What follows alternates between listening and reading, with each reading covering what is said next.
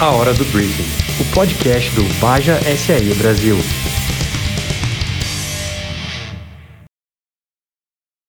Olá, bajeiros e bajeiras, bem-vindos a mais um episódio da Hora do Briefing. Hoje temos aqui dois convidados especiais. O Roberto, diretor-geral da competição, e o Ciro, chefe de suprimentos. Olá, pessoal. Olá, Maurílio, tudo bem? Aqui é o Roberto, eu sou diretor-geral da competição e vamos aí para um bate-papo sobre como montar uma equipe nesse episódio de hoje aí do podcast. E aí, pessoal, eu sou o Ciro Limão, sou chefe de suprimentos e cronograma e também venho aqui junto para a gente debater um pouco sobre esse assunto que é bem interessante, sobre o início de uma equipe de Baja. Então, o tema de hoje é Gostei da ideia e agora? Como, como a gente faz ali para compor uma equipe, Roberto?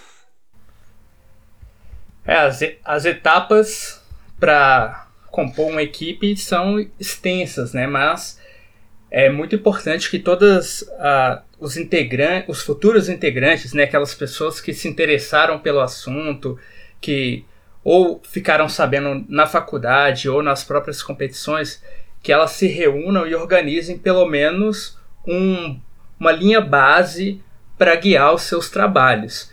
Então é muito importante obviamente, um primeiro passo seria conhecer o regulamento.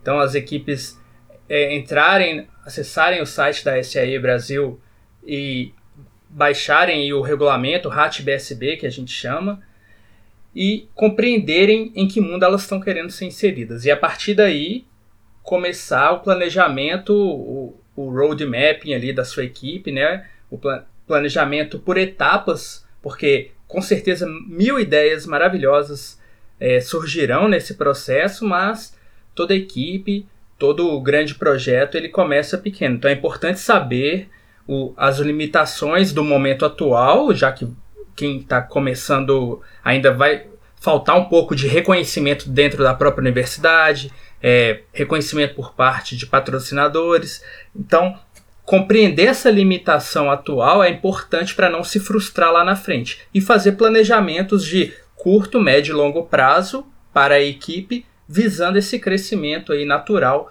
que, que vai, ser, vai ser obtido a, a custo de muito trabalho.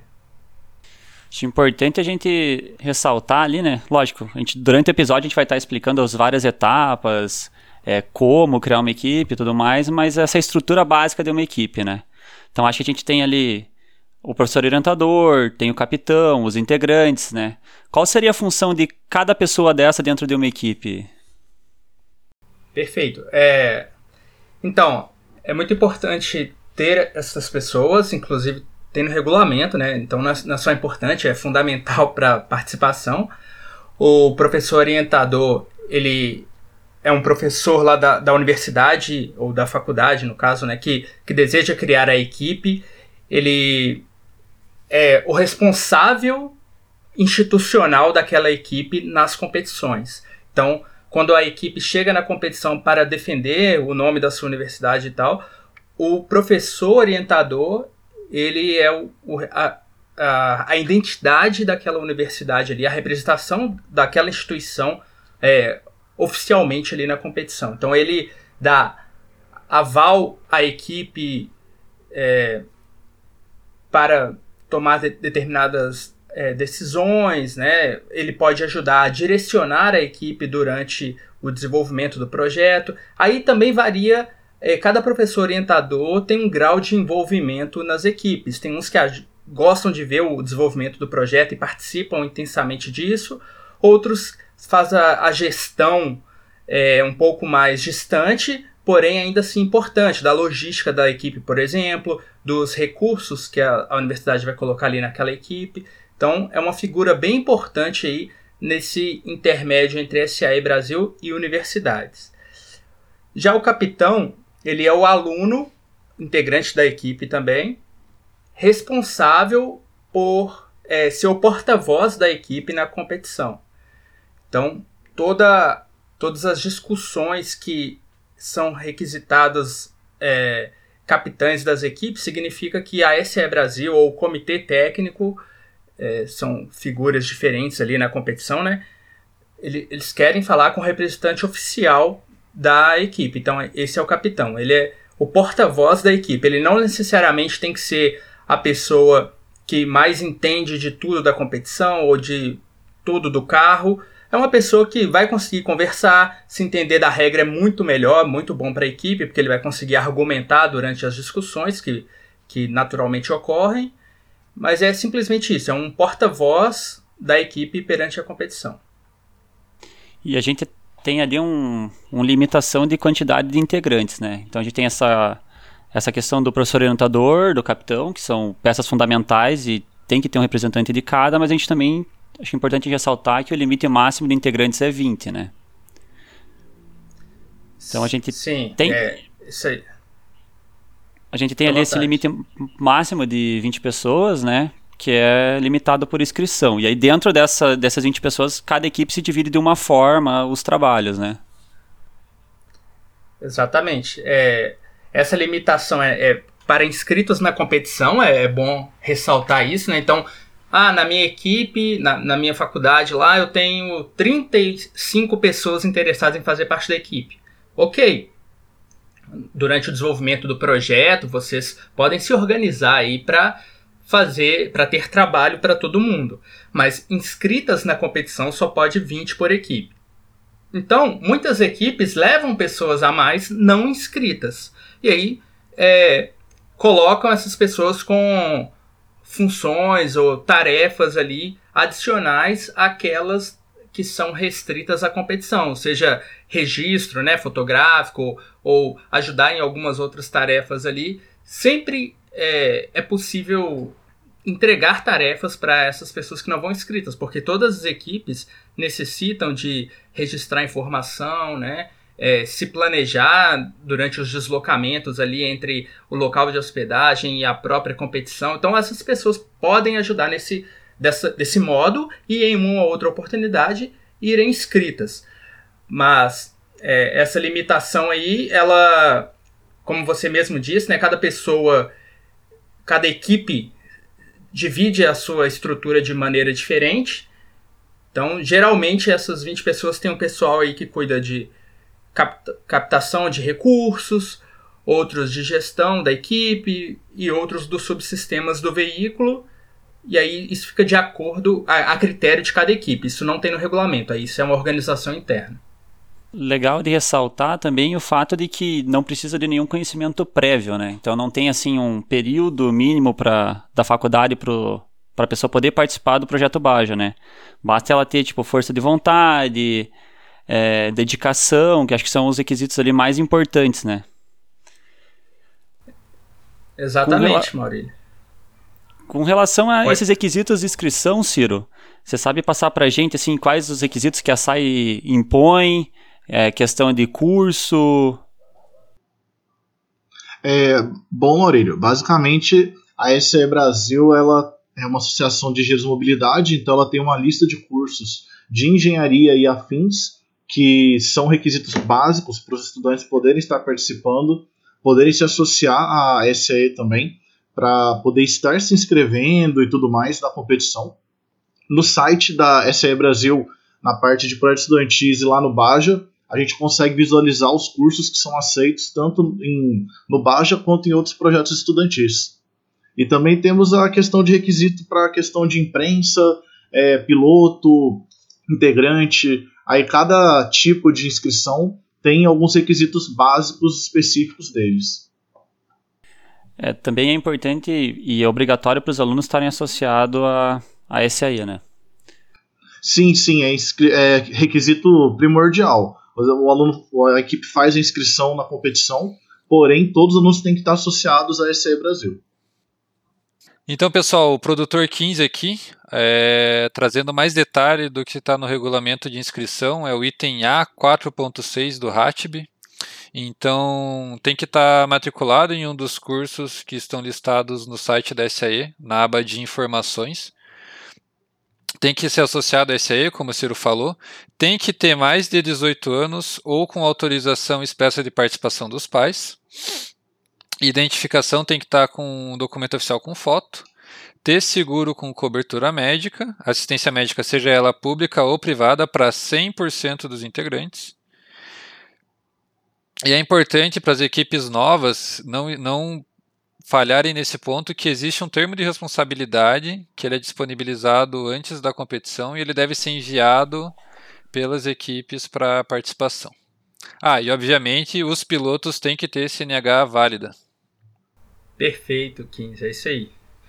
Então são itens bastante importantes. Então é, como eu disse lá no início, né, a primeira coisa a fazer é abrir o RAT BSB e olhar onde vocês estão se metendo, para depois sim começar a pensar em desenvolver o, o, protótipo, né, e projetar e construir. Então essas são as informações, os requisitos mínimos aí para os participantes. O RAT é um documento pensado ali na, não só nessa questão de inscrição e de requisitos, mas também na segurança dos alunos, né? Então, é muito importante que esse documento seja 100% dominado por qualquer equipe. Exatamente. Fundamental. É, muitas vezes é, as próprias equipes conseguem não, não somente é, compreender, né, porque isso é o, é o, mais importante, é a função do RAT, é compreender como cumprir esses requisitos e como sempre estar seguro na competição, mas até mesmo argumentar perante o comitê durante algum evento, é, consegue então ali é, ter um debate à altura ali com o comitê para questionando alguma decisão ou algum procedimento da prova. E é, é muito legal isso durante a competição quando as equipes vêm com uma argumentação legal embasada no RAT e, e faz a gente parar para pensar e falar pô é mesmo a gente não, não pode seguir nessa direção aqui dado alguma aleatoriedade natural que é inerente desses eventos né que a gente precise tomar alguma decisão ali na hora e alguma equipe questiona com base no RAT, é, a gente fica muito é, muito feliz até, né, com, a, com os integrantes dominando tanto essa ferramenta, porque a competição de engenharia, ela é, que o, o Baja proporciona, ela é tão completa que não é simplesmente um desenvolvimento técnico, né, uma, uma apresentação de projeto, é, é isso, é debate de ideias, a, argumentação, tudo isso entra no desenvolvimento aí de, dos participantes, não somente dos alunos, como nós voluntários. É, acho que agora que a gente já conseguiu falar sobre as funções, mais ou menos como funciona o RAT, essas divisões entre orientador, capitão, alunos, acho que era importante a gente falar talvez como que a gente pode assim propor uma subdivisão de áreas ou como a maioria das equipes fazem dentro das provas, no caso de projeto, segurança. Ah, legal. Vamos começar por segurança então. Segurança é sugerida a presença do capitão da equipe e obrigatória a presença dos pilotos, para que os juízes possam avaliar qual ou quais pilotos devem entrar no carro para se executar as avaliações dimensionais de segurança.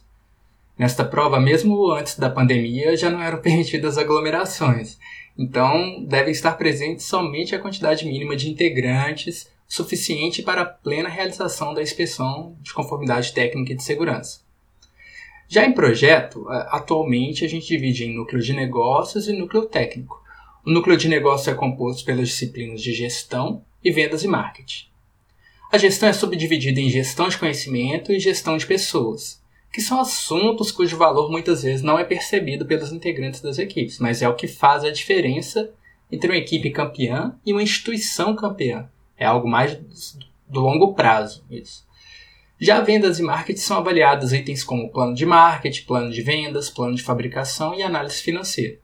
Os engenheiros devem saber vender seu produto, porque o melhor produto do ponto de vista técnico pode não ser o mais adequado para um determinado mercado em uma determinada época. Então, saber ler o contexto econômico no qual se deseja inserir seu Baja irá te ajudar em situações similares no futuro, quando estiver em uma empresa ou com seu próprio negócio. Então, este é o núcleo de negócios. Quanto ao núcleo técnico, sua composição é feita por cálculo estrutural, powertrain, suspensão, direção, freios, design e ergonomia e elétrica. O nosso regulamento RAT-BSB explica muito bem o que se espera em cada um destes assuntos, e vocês podem baixá-lo no portal da SAE.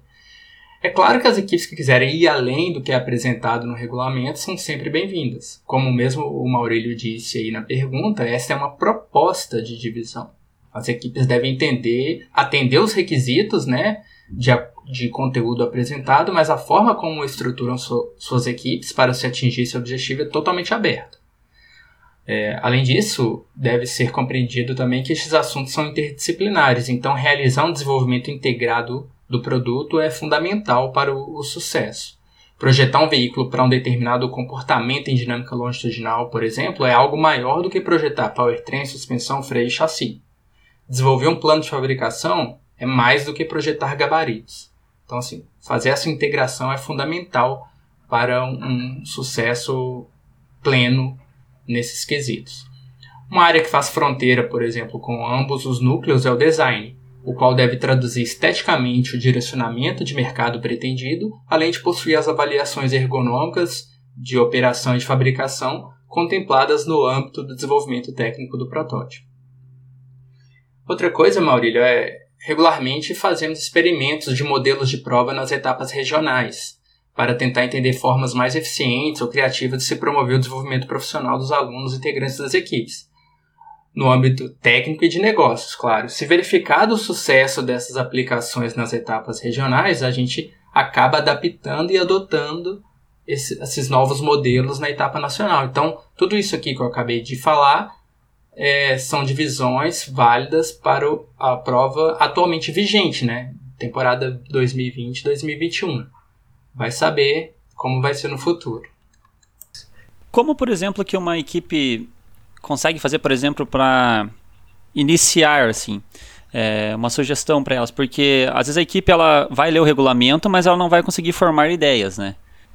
Ah, a primeira coisa que eu imagino que seria um, um ponto importante é os interessados, né, tentar coletar informação não somente via YouTube através de vídeos e tal, mas também em contato com com as pessoas no, via fórum. A gente tem o nosso fórum de funcionamento que dá para interagir com as equipes, interagir com o próprio comitê e buscar mais informações para que você, esses interessados consigam difundir a ideia ali dentro do, do seu ambiente, ali na sua faculdade.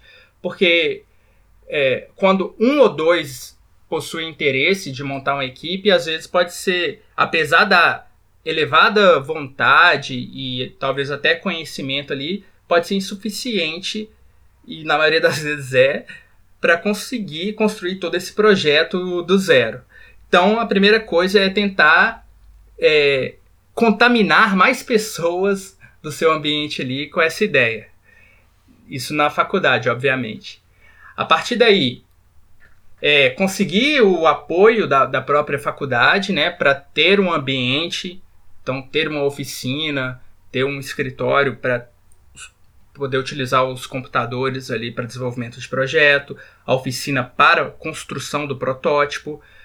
É, muitas vezes, equipes iniciantes conseguem é, ser apoiadores, né? Então, assim, outros laboratórios ali da universidade podem prestar serviços para eles, fazendo é, dobra de tubos ou até mesmo soldagem. Então, assim, tentar compreender o, o, seu, o seu contexto ali na faculdade, verificar se existem outros laboratórios que podem te ajudar naquele momento inicial. Uma forma legal também das equipes conseguirem entender como a competição funciona, elas irem como visitantes, né? Então a, a competição ela, ela permite essa a equipe ir como visitante, né? Então ela consegue participar da competição, ir lá, olhar as provas, olhar os carros. Lógico, eles têm algumas limitações de aonde eles podem acessar e o que eles podem participar, mas eles conseguem ter uma ideia muito boa de como funciona a competição. Acho que outra forma legal também é inscrito como voluntário. Então a gente precisa de voluntários para a competição funcionar e existe uma categoria ali de, de voluntários que são os comissários que é possível se inscrever sem ter é, nenhum conhecimento prévio do Baja, só ter vontade de trabalhar. Então essa é uma dica boa também para as equipes que querem conhecer a competição e alguém futuramente criar uma equipe, né? É interessante também o, o pessoal fazer um benchmark com outras equipes, outras faculdades. Às vezes você tem um amigo de outra faculdade que participa do projeto e você tem curiosidade, você pode visitar a equipe da pessoa, você pode ter contato com ex-membros que Bageiro tem no Brasil todo, né? Às vezes você tem um amigo que é Bageiro e nem tá sabendo disso. Então compensa, é, sem contar também a questão de ir como comissário, sendo que você não precisa nem de conhecimento prévio, nem de ser necessariamente um estudante de engenharia. Você pode ser uma pessoa só entusiasta de automobilismo e gostar da lama. Foi legal ter falado isso aí, Maurício. Nessa competição nacional de 2020, o, um professor orientador e dois alunos de um instituto federal aí aqui em São Paulo que estão querendo montar uma equipe eles foram lá nos visitar, me encontraram lá, eu andei com eles pelo ambiente da competição, os quais eles poderiam ter acesso. É, mostrei um pouco da, da dinâmica da competição, estava acontecendo prova de projeto, a gente andou lá pelo meio dos banners com eles. E, e, eles até trocaram ideias com alguns alunos. Depois fomos lá nas provas dinâmicas, eles deram uma olhada funcionando a prova. Então, assim, se eles chegaram lá empolgados, saíram de lá apaixonados. E foi uma pena depois vir a pandemia e fechar a universidade, porque eu sei que eles voltaram assim cheio de energia para montar logo a equipe e, e, fundar ali o Baja.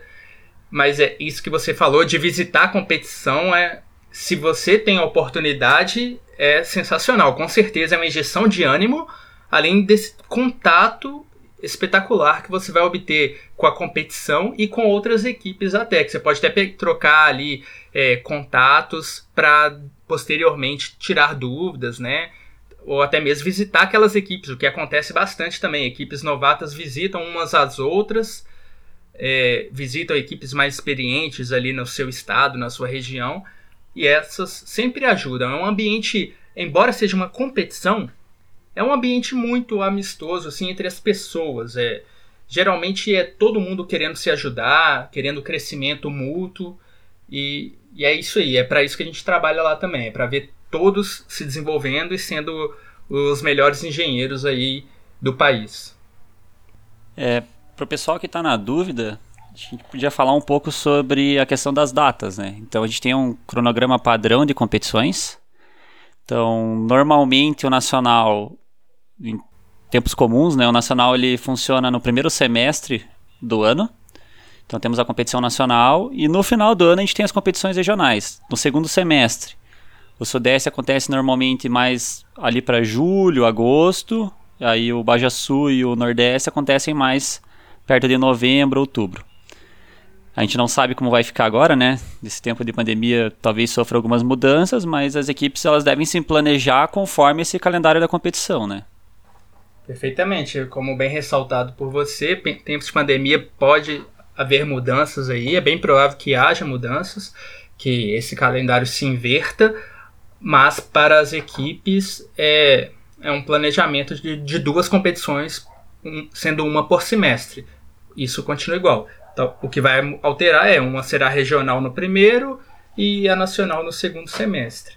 É, a gente enxerga essa possível mudança com bons olhos para as equipes, porque é mais tempo para conseguir angariar recursos para suas viagens, para o próprio desenvolvimento do protótipo para a nacional e posteriormente a, as três melhores colocadas da competição irem representar o Brasil no Mundial. Terá um período bem maior aí, que é do início do segundo semestre, que seria a competição, até o finzinho do primeiro semestre do ano seguinte, que seria a, o Mundial. Então, esse é o calendário do Baja aí. Uma competição no primeiro semestre nacional, até então, né, sem a pandemia. Uma no meio do primeiro, no fim do primeiro semestre, que é a Mundial, e as regionais no segundo semestre. Sendo que as regionais e a nacional devem inverter aí para os próximos anos por causa dessa pandemia. Ciro, você como chefe da, de suprimentos e cronograma, podia dar uma passada pra gente o que, que acontece cada dia, assim, quais provas a gente tem? Claro, claro. É, uma coisa interessante, antes de falar o que você estava comentando, Maurício, é a questão de que uh, as etapas regionais não são classificatórias para a nacional, são etapas independentes. Então, se uma equipe não conseguir participar de uma etapa, ela não está eliminada e não pode participar de outra. Ela só está normal, é uma competição que ela não participou. Não são vinculadas ou atreladas. É, basicamente, a gente tem o primeiro dia de competição, é, ela costuma ser na quarta-feira, é, essa oficialmente para a gente poder fazer a inscrição de todas as equipes, poder organizar as primeiras equipes e também não ter tanta correria para começar a competição em si. Na quinta-feira a gente tem a prova de segurança, que é a ICTS, onde a gente verifica tudo que é parte de segurança e regulamento base que está lá no RAT. Na, na quinta-feira a gente tem também é, segurança e a prova de apresentação dinâmica de avaliação de projeto dinâmico, desculpa. E também na sexta-feira a gente tem a prova de projeto, que é a prova onde tudo é apresentado e onde os voluntários avaliam também não só o carro em si, mas a teoria de todo o seu carro. A gente tem também uh, no sábado as provas dinâmicas, que são as provas que dão mais ânimo do pessoal de fora ver que é quando o carro está andando, está transpondo obstáculos e tudo mais. A gente tem o Super Prime, que é uma prova muito bonita e que atrai muita gente pela euforia toda da prova e pela competição entre os duelos de dois carros e tudo mais. E também temos as, as quatro provas dinâmicas até então, uh, que são tração, é, manobilidade, uh, suspension, e nisso a gente encerra o sábado. No domingo a gente tem a prova maior, que é a prova mais longa, depois da prova de projeto, e que temos todos os Bajas andando num circuito fechado que é o Enduro de Resistência. Que, para quem olha, vê um monte de Baja onde sobe aquela poeira, tem toda aquela lama e tem todo aquele espetáculo. Basicamente é isso. E depois a premiação. Show de bola. A gente podia falar um pouco também sobre essa questão do desenvolvimento, né? Para as equipes que estão vindo ali com, com um primeiro carro. Talvez elas não tenham uma métrica assim do tempo que demora para desenvolver. Então, a gente podia assim, ah, que etapas que as equipes têm que passar, assim. Então a gente pode lembrar, ah, primeiro a gente tem a etapa de projeto, temos a etapa de fabricação, montagem, testes, que é super importante. Então assim, quanto tempo você recomendaria, por exemplo, Roberto, para uma equipe conseguir lançar seu primeiro carro? É, essa é uma pergunta capciosa, porque ela depende bastante aí da, da infraestrutura, da quantidade de pessoas né, envolvidas. Mas eu, é, por conversar já com as equipes, eu já vi equipes que conseguem projetar, fabricar um carro aí em quatro meses. Agora tem equipes que levam um ano e meio para fazer isso. É, o mais importante é a equipe se conhecer, como eu disse no início, saber suas limitações é, momentâneas, saber que são limitações que depois de algum tempo elas podem ser expandidas e você não ter novas limitações, não mais aquelas.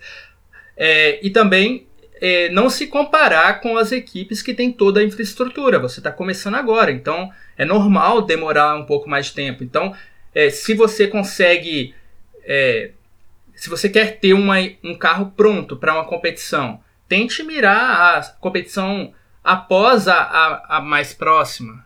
Então, ah, estamos aqui em junho eu quero uma, ir na competição de, de, setembro, não, é muito, é muito ousado, né? Vamos na competição do ano que vem. Então imagina aí que passando pela etapa de pro, um projeto bem feito é, para uma equipe novata, uns seis meses, porque tem uma curva de aprendizado, tem a, é, a questão de aprender os, softwares para isso. E aí depois vem a etapa de fabricação. Você não fabrica só o carro, você fabrica gabaritos, você fabrica é, todo um, um, um aparato que não é o carro, mas que é fundamental para que o carro seja corretamente fabricado, montado. Não, então, isso tem que ser levado em consideração. Coloca aí mais uns 3, 4 meses. E é então, bom também gente... analisar né, que cada equipe está inserida num mercado. Né? Então, às vezes o que uma, uma universidade ou uma cidade ali, um local, tem disponível não é as mesmas ferramentas, as mesmas empresas ou os mesmos patrocinadores para todas as equipes, né? Então a gente não consegue definir exatamente um, um tempo, né? Exatamente. É, é bem ousado definir um tempo justamente por essas peculiaridades que são é, aqui, ainda mais no Brasil, né, um país continental assim, cada cantinho ali tem algo inerente da, da, da sua região e, e, isso afeta com certeza logística, por exemplo. Tem equipe que vai comprar um tubo que vai chegar com três semanas, outra vai comprar, vai chegar com quatro meses. Então, assim, é, isso influencia bastante a questão de logística, principalmente é, para as equipes que estão mais distantes dos grandes centros de, de entrega e, e até manufatura, né? Mas uma etapa muito importante que você citou aí, Maurílio, que é a etapa de testes, que é muito desprezado. Equipes que estão que são novatas ou estão pensando em montar uma equipe, pessoas que estão pensando em montar uma equipe, que estão ouvindo esse podcast, já coloquem em suas cabeças. A etapa de teste é muito importante. Tem equipes aqui antigas que ainda não entenderam isso. É, é, muito, é muito importante colocar no seu planejamento a etapa de testes. É, conhecer o, o veículo em movimento, saber suas limitações, saber ali como ele se comporta é, e comparar aquilo com o seu projeto, isso é, é engenharia. É, você realimentar o seu projeto a partir do comportamento de algo real, algo do mundo físico mesmo. Então, não é simplesmente projetar, fabricar e ir para a competição. Eu sei que algumas vezes isso acontece, né? A questão do planejamento é difícil, alguma coisa vai estourando e o carro fica pronto só lá na competição. Mas se isso for recorrente ano após ano, então alguma coisa deve ser feita. Então, equipes, coloquem a etapa de teste como etapa fundamental para vocês, porque é a etapa que vocês vão conhecer as limitações do seu veículo, é a etapa que o piloto vai se ambientar com o veículo e vocês só têm a ganhar com isso lá na competição. Agora eu vou mandar uma pergunta mais facinho um pouco, né? Já te botei muita furada aí, Roberto. assim, a gente sabe todas as vantagens do Baja, né? Mas talvez, talvez quem está ouvindo não saiba. Então, por que eu deveria formar uma competição estudantil assim? Por que eu deveria formar uma equipe para uma competição estudantil? Qual que é assim a, o ponto máximo assim, o porquê entrar numa competição de Baja? É, essa, essa pergunta com certeza é mais fácil porque se a gente está aqui, nós como voluntários, já, já formamos há um tempo, já saímos da equipe há um tempo e ainda continuamos aqui, é porque a gente realmente acredita que o Baja é transformador. É, não somos nós somos até suspeitos para falar sobre a importância do Baja na formação de uma pessoa. E eu quis ressaltar aqui pessoa e não engenheiro, porque é isso mesmo, é além da engenharia, não é só a parte técnica, não é só essa capacidade de argumentar tecnicamente, mas sim de li lidar com frustrações, com é, derrotas, vitórias, saber que existem altos e baixos em uma equipe, é, saber lidar com situações de extrema pressão, com prazos apertados, com recurso escasso, saber dar a volta por cima no ano seguinte após ter amargado é, quebras, problemas no, no ano anterior. Então, assim, todo, todos esses ingredientes de um ambiente de competição que, que são vivenciados pelos alunos é realmente transformador. Então, por que criar um, uma equipe de competição estudantil? Você vai adquirir bem mais conhecimento do que simplesmente aqueles provenientes da sala de aula, já que é, o que o Baja te permite ter contato é muito além do que a, aquela aquele livro, né, aquela aquela pauta didática ali do professor. Não estamos menosprezando, é, é complementar, né? Então não é que a universidade é pouco, é, que aquele conhecimento é pouco, é pelo contrário, aquele conhecimento ele é fundamental, tanto é que no BAS a gente consegue aplicar muita coisa que a gente aprendeu realmente lá em sala de aula e expandir esse conhecimento, porque Muitas vezes, é, você num curso de engenharia, por exemplo, tem múltiplos caminhos a serem traçados, né, a serem percorridos, e você escolhe alguns. Ou seja, a engenharia é infinita né, com relação ao conhecimento. Então, se dentro desses múltiplos caminhos você escolheu um, dentro desse que você escolheu ainda tem múltiplos caminhos. Então, aquele pequeno conhecimento desse caminho escolhido na, no seu curso que é dado em sala de aula, ele é expandido no ambiente do Baja. É, além disso, a, a, capacidade, né, a oportunidade de aprender a gerenciar um projeto e gerenciar em todas as suas dimensões, né, recurso, prazo, pessoas. Eu acho que esse é um aprendizado muito grande. Como gerenciar uma equipe para funcionar 20, 30, 40 pessoas ali, dependendo do tamanho da equipe, ou equipes menores que sejam 5, 8 pessoas. Fazer todo mundo trabalhar em prol de um objetivo único, fazer as coisas se comunicarem durante esse desenvolvimento. Isso é um, é um aprendizado que certamente não é obtido em sala de aula e que no ambiente profissional, seja você funcionário de uma empresa ou fundador de uma empresa, vai agregar demais na sua formação. É... Vai lá, vai lá. Eu tô empolgado, vai me cortando aí, porque. eu acho que é igual você falou, né? Pra gente falar sobre Baja, às vezes é até suspeito, né? A gente gosta tanto disso, mas.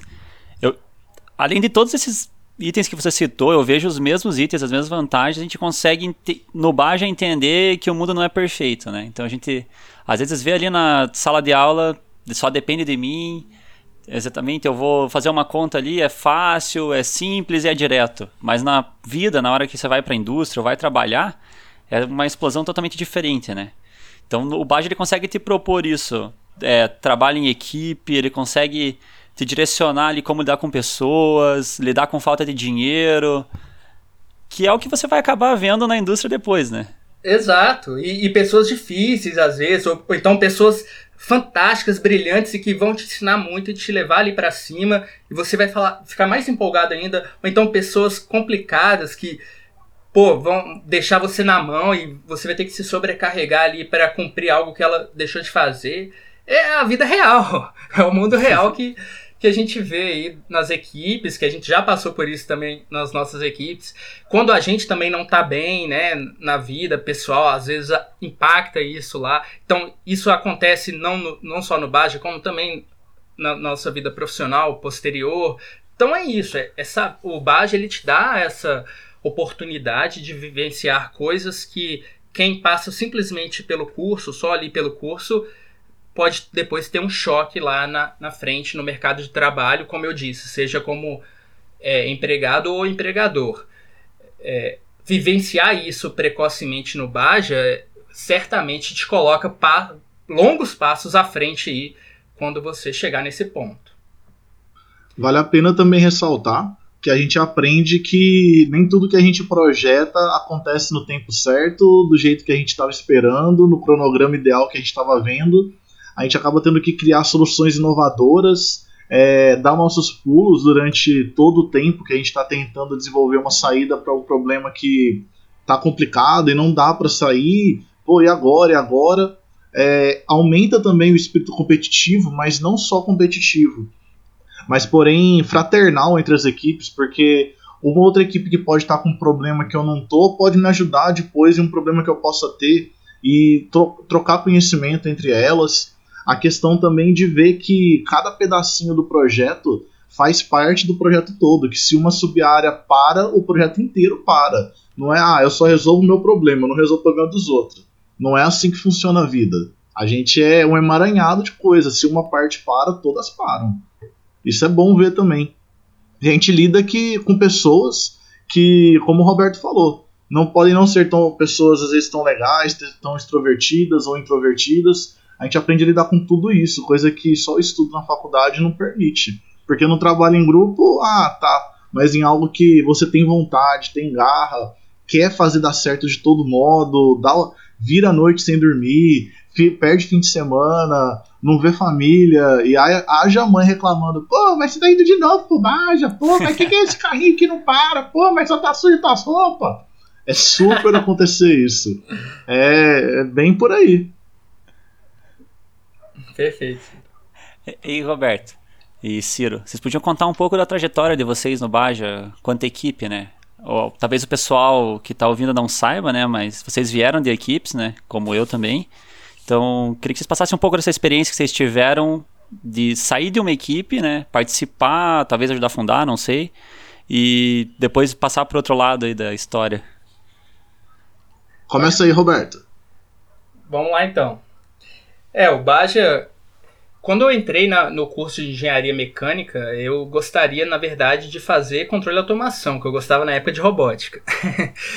Aí, é, durante a, a, faculdade, eu conheci.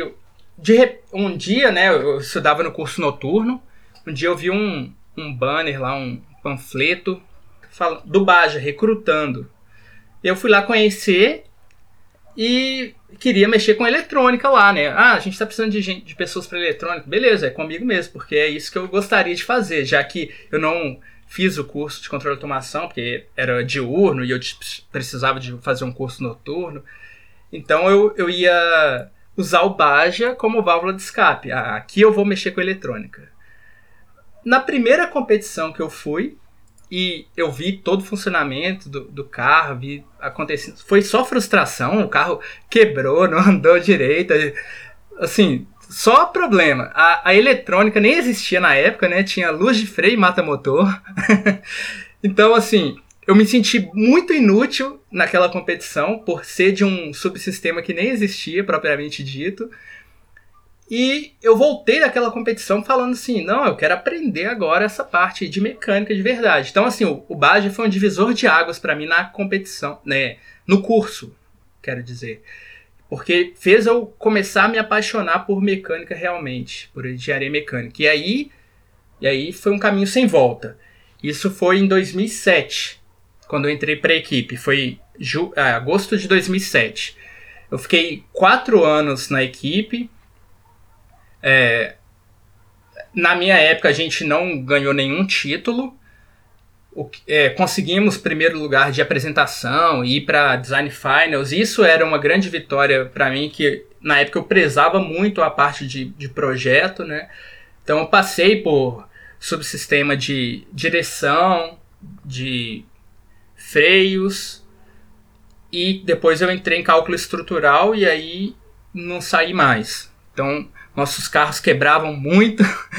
Então foi um desafio que foi me motivando cada vez mais. Sempre chega de quebrar, chega de quebrar. E, e ao investigar esses componentes que quebravam, eu fui aprendendo a gostar bastante dessa área, que é a área que eu trabalho atualmente. Então, assim, o Baja ele me direcionou para um, uma, um caminho que eu desconhecia até então, né? Na faculdade a gente vai fazendo as disciplinas uma atrás da outra, por, nem sabe ainda direito o que, que você quer, né? Algumas pessoas têm a sorte de já chegar com uma boa ideia do que é, do que quer e tal. Eu não, eu cheguei lá bem cru, é, pronto para receber os, os conhecimentos que, que seriam ministrados e, e o Baja acendeu essa luz para mim aí. Eu fui nessa direção e todas as oportunidades profissionais que eu tive posteriores, é, 100% atribuídas ao Baja, porque esse conhecimento de cálculo estrutural, não só o conhecimento, né, mas essa vontade e, e, sei lá, essa paixão que foi sendo desenvolvida, isso foi me dando cada vez mais é, vontade de aprender, de entender melhor sobre aquilo. E, e aí eu fui numa, num caminho bem mais profundo sobre este assunto, bem além de sala de aula mesmo. E abriu várias portas para mim. A, trabalho aí há oito anos nessa área, que começou é, despretensiosamente lá no Baja, porque terminal rotular ficava quebrando no Enduro. então, então, assim. O, a... Onde você trabalha atualmente, Roberto? Atualmente trabalho na Embraer, na, na parte de análise estrutural. Então, assim, eu saí da, da área automobilística, né? Fui para aeronáutica, porém, é, isso, na verdade, mostra o tamanho do Baja, né? Ele não no, nos limita àquele ambiente ali automobilístico. Eles, eles nos, o Baja nos projeta para o mundo. Então, assim, você fica pronto para encarar qualquer desafio. É, essa que é a realidade. Se o Baja não te dá todos os conhecimentos ali até a hora de formar, não tem problema. A gente nem tem essa pretensão. É simplesmente te preparar para não ter medo de desafios, saber ser responsável e comprometido com suas entregas, com a qualidade da, das suas entregas, que é o que a gente cobra nas competições, né? Então, é, o Baja com certeza foi assim um divisor de águas na minha vida e eu fiquei quatro anos e meio na equipe e depois de um ano eu já entrei como juiz, e depois fui ser. Aí eu era juiz de segurança, depois juiz de projeto, alternando, né? Nos dias de segurança ficava em segurança, depois ia para projeto. Depois fui ser chefe de relatório. Depois fui para chefe de projeto, depois diretor técnico e agora diretor geral. Eu fiz a escadinha e eu só não fui comissário. Eu fui comissário no Fórmula em 2009, para não falar que eu nunca fui comissário. não posso falar o mesmo, fui vários anos comissário. eu então nem vou falar muito não disso daí. Mas é isso aí, são só terminando, são 13 anos de base aí então, né? E, e muito muito feliz e, e empolgado até hoje em sempre querer desenvolver mais e mais, não somente as, as pessoas, né, que eu acho que é o fundamental, mas que no início eu pensava que eram só os integrantes, mas não, hoje em dia eu vejo que o desenvolvimento é mútuo, é nós também, os voluntários, juízes, comitê, é um desenvolvimento, assim, perene e que esse ambiente nos dá essa possibilidade, essa oportunidade. Vai lá. Muito, muito bom. É, puxando o gancho já do que você está falando, eu tenho uma história um pouco diferente da tua já. Eu comecei numa faculdade que não tinha Baja em 2010 e falei, pô, quero participar de um projeto e tal, que eu não quero só teoria. Aí eu entrei pro Aero. Aí eu falei, pô, legal, fiquei um ano no Aero, pá, falei, hum, conheci o Baja. Resolvi fundar uma equipe de Baja. Participei um tempo aí dos dois projetos, um ano, mas depois vi que não dava muito certo, né? É, que a gente não é, não é tão fácil assim a vida. Comecei como comissário em 2011, aí eu fui comissário do Fórmula, comissário do Baja, participei todos os anos até 2017 como comissário. Nisso eu fundei a equipe de Fórmula também, eu fiquei quatro anos no Fórmula, no AET, opa, quatro anos no Baja, e depois ainda fundei a equipe de Fórmula e fiz dois anos de Fórmula. Porém eu só competi no Baja em dois anos. O resto todos foram como comissário. E não só comissário da Nacional, mas também do Sudeste, da Nordeste, da Sul, porque a gente gosta de passear e conhecer gente também. e, e o Baja possibilitou eu conhecer muita gente, conhecer muita realidade, é, aprender novas áreas também, porque eu não era uma pessoa tão organizada na faculdade. Eu tinha as dificuldades básicas, mas eu morava sozinho, não estava na minha cidade, era um negócio bem diferenciado. falei, hum, vamos ter que aprender a crescer na vida, né? Ser gente. E isso daí ajudou bastante, consegui me organizar e tudo mais. Aí em 2017 eu formei, né? É, tem um tempinho aí, não sei, que a gente vai fazendo a conta. E formei, entrei para o subcomitê de projeto. Nisso daí eu participei um tempo no, de projeto no Sudeste e no Nacional. Subi depois para o Comitê Nacional como chefe de cronograma e suprimentos. Também sou do Comitê Sudeste como apreciação de projeto dinâmico, que é a APD. Então, é, são duas áreas distintas e que eu aprendo muito nessas duas áreas. Isso é muito bom. No Baja Sul e no Baja Nordeste eu avalio vendas e marketing, que não tem nada a ver com essas duas áreas que eu faço no Nacional e no Sudeste. Olha que coisa. E no Fórmula eu avalio custos e relatório, que também não tem nada a ver uma coisa com a outra. Então eu vejo que o Baja me ajudou muito e me fez crescer como pessoa, é, aprender que temos pessoas e pessoas para trabalhar, nem todas as pessoas são do jeito que eu sou, são do jeito que uma pessoa que tem alguma afinidade comigo é. E isso daí não desmerece o trabalho dela ou o que ela faz. Pelo contrário, isso enriquece. Uma pessoa sem introspectiva não quer dizer que ela não saiba trabalhar. Só que ela é mais quieta. Isso aí é uma diferenciação muito grande. E também participar tanto de um universo de Baja, que é um tipo de carro, e de Fórmula, que é outro tipo de carro completamente distinto, pessoas distintas. Apesar de ter muitas pessoas que têm uma intersecção entre os projetos, que avaliam Baja, avaliam Fórmula e tudo mais. Então eu acho que é bem interessante. E aí nisso, hoje eu faço parte aí do comitê, estamos ralando, pegando os projetos a mais aí, porque a gente não consegue ficar parado, né? E, e você, Maurílio, conta aí pra nós como é que foi sua trajetória, o que, que você fez, você também é meio doidão que nem eu de participar de tudo, ou você foi que nem o Roberto, só no Baja, no Baja, e tá mais conservador nisso? É, eu acho que cada um tem uma história ali, né, de como o Baja surgiu, né, para cada um, mas é, pegando um pouco desse do que o Roberto falou e você também, Ciro, uma coisa que eu vejo muito importante no Baja é que ele não é simplesmente uma competição de tipo automotivo assim. Ele é uma competição que te desenvolve em tudo que você puder imaginar. Então, por exemplo, ah, o, o Roberto foi trabalhar na área aeronáutica. Então ele desenvolveu isso, fica claro, ele falou aí pra gente durante o Baja. Então não é porque eu vou fazer Baja que eu vou participar só da, da área automotiva coisas assim. Ele vai te preparar para diversas áreas, né? Então, eu comecei no Baja em 2010, né, durante a faculdade, eu entrei em 2010 e comecei ali, fiquei uns quatro anos como equipe e depois já fui ser um bom tempo comissário, juiz e ajudar nessa parte da organização da competição. É, eu não atuo na área automotiva mais, então já trabalhei um tempo, mas fui um pouco diferente ali, foi para a energia solar. Então, mais um exemplo ali que o Baja ele pode te levar para várias áreas diferentes, não necessariamente só essa área automotiva. E eu vejo o Baja assim como experiência para mim, tudo que eu aprendi, todas as oportunidades que eu tive foram por causa do Baja. Acho que eu nunca teria conseguido meu primeiro emprego se não fosse o que eu aprendi ali a trabalhar em equipe, a me desenvolver, a, a falar um pouco melhor, ter um pouco menos de vergonha. Proporcionou essa experiência de saber lidar com as pessoas, saber como me apresentar, ter menos vergonha. Isso tudo eu desenvolvi quando fui lá apresentar projeto na época de equipe. Passei vergonha a primeira vez, não conseguia nem falar, fiquei todo travado. Então. Exato. Exatamente. a, gente, a gente vai ali. É o mesmo que o Roberto falou, olha, tinha um defeito ali, ele focou em tentar corrigir. Então eu tinha vários defeitos e, por exemplo, não conseguia conversar tal. Fui lá, apanhei no primeiro ano no Baja, melhorei o que eu pude. No outro ano apanhei em outra coisa. E eu acho que isso acontece até hoje, né?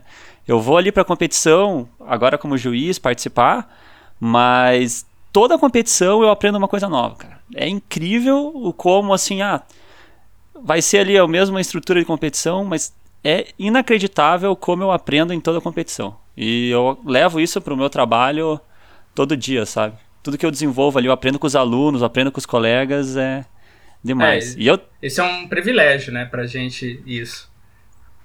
Imagina, todo, a gente consegue, como ali juiz, né? Desculpa te cortar, Roberto, mas a gente consegue ali como juiz trocar, ter uma troca de como equipe também, né? Mas também como juiz depois ter uma troca de experiência com áreas diferentes que é inacreditável. Perfeitamente. Não, eu tô falando esse privilégio nosso de mesmo após formado, mesmo sair da equipe, continuar indo e agregando para a nossa vida, para a nossa carreira ali, aquela, aquele ambiente.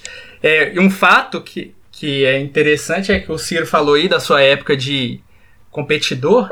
Quando eu fui juiz de segurança, eu, eu já inspecionei carro do Ciro. Então, assim, já, já, já tava de juiz carro de lá. primeiro e... ano que nem tava terminado, umas coisas muito doidas, né?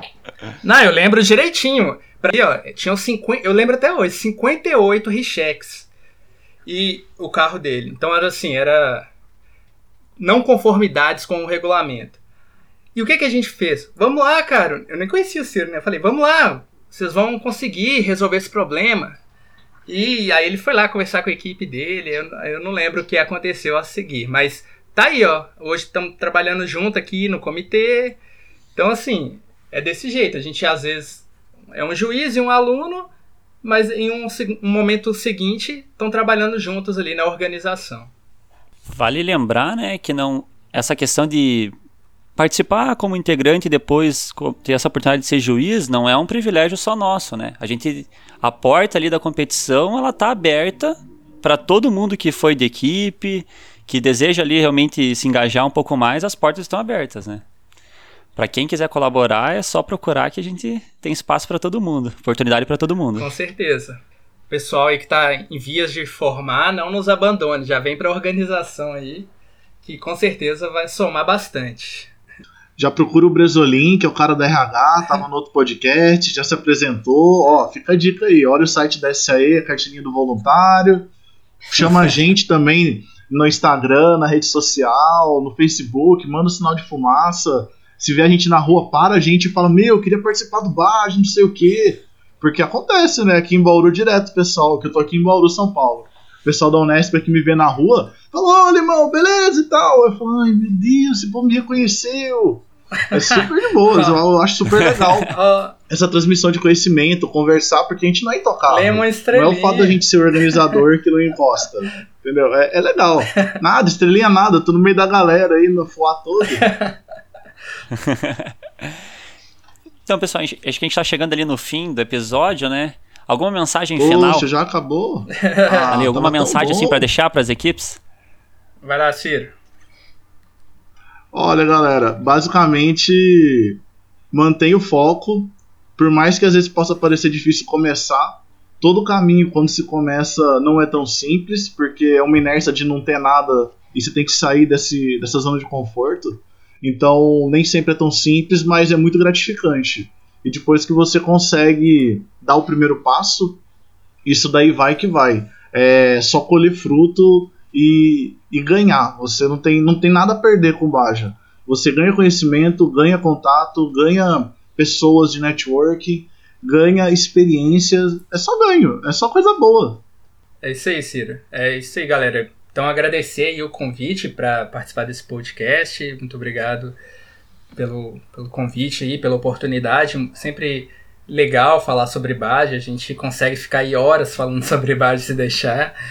É, Nem como, né? Então é, é isso, para as pessoas, né, os integrantes, iniciantes, ou até equipes já formadas, mas iniciantes, saber que vocês ter um planejamento de curto, médio e longo prazo é fundamental. Saber que os ciclos acabam, saber que você vai deixar um legado para que outras pessoas daquela equipe consigam cons- continuar dali em diante o desenvolvimento do projeto.